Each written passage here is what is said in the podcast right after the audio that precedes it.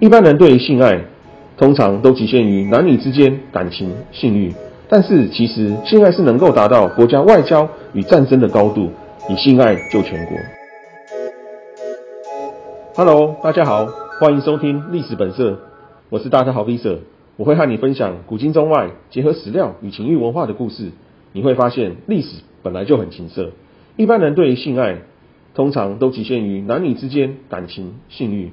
但是其实性爱是能够达到国家外交与战争的高度，以性爱救全国。战国时代的秦国宣太后，一般人可能没有什么印象，但是说起芈月传，当然许多人就耳熟能详。其实芈月的故事就是以宣太后的历史所编撰，史书记载的宣太后主政秦国的外交与战争。今天就讲薛太后芈月以自身性爱救秦国的女力故事。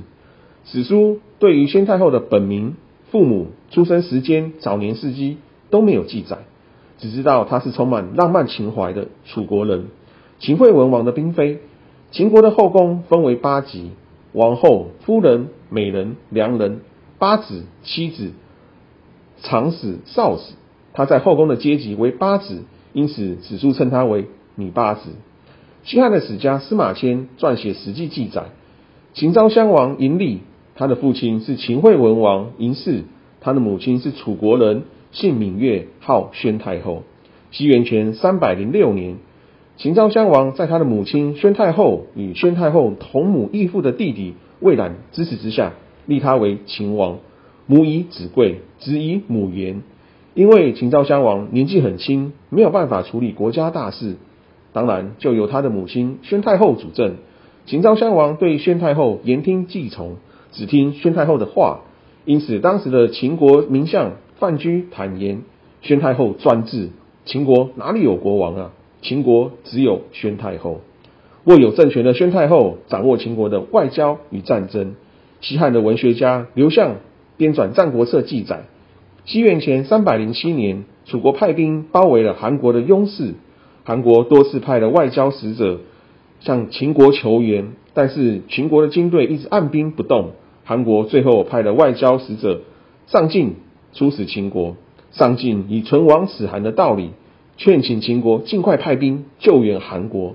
宣太后不同意派兵救援，他在外交场合召见上进，公然对他说：“当年我服侍秦惠文王的时候，他把大腿压在我的身上，我觉得身体很疲倦，没有办法承受。但是做爱的时候，他全身压在我的身上，我却不觉得重。”为什么呢？因为做爱让我比较舒服，对我有益又有利。因此，秦国要帮助韩国，如果兵力不足、粮草不济，就没有办法解救韩国。兵援韩国每天要耗费数以千计的财物，这对我跟秦国来说有什么利益呢？又有什么好处呢？因为无利又无益，所以宣太后拒绝派兵增援韩国，避免与楚国发生战争。宣太后与男女之间的性爱来比喻国与国之间的外交，强调做爱与外交一样，唯利是图。做爱使他舒服，对身体有利又有益，因此秦惠文王全身压在他的身上，他都不觉得累。但是秦惠文王把脚放在他身上，没有与他做爱，因为没有性爱的快感，所以他觉得很疲倦。清朝的学者王世贞对此评价宣太后。这样子的淫秽言语，出于一个太后之口，又听在外交的使者的耳朵里面，又记载在国家的历史之上，实在是不登大雅之堂。但是也有人认为，宣太后实际上是属于女力的代表，女性觉得性爱亲密愉悦，当然必须大声说出来，掌握情欲的自主。更有人因此讨论，薛太后与秦惠文王的做爱姿势，基本上应该是属于传统的男上女下。薛太后除了把性爱放在外交之上，他也把性爱融入于战争之中。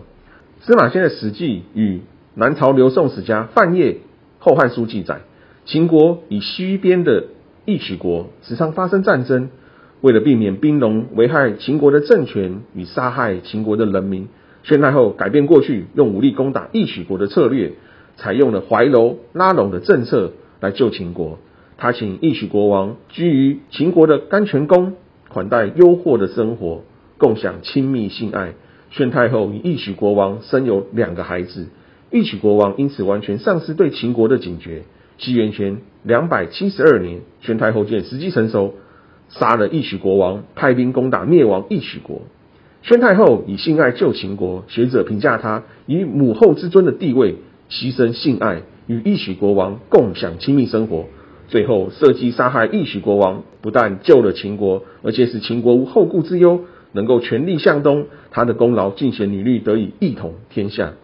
宣太后明月以性爱救秦国的故事就说到这，欢迎上阿信的官网阅读完整的文字版，关键字搜寻阿信最懂你的亲密顾问。音频底下也附有专栏文章的连结，欢迎点阅看更多文章。今天历史本色第十五集，宣太后芈月与性爱达到国家外交与战争高度，救秦国的故事就讲到这。欢迎点阅按赞，我是大家的好 V 者。下周历史本色继续聊历史与情色，一起成为探索历史的好色之徒。拜拜。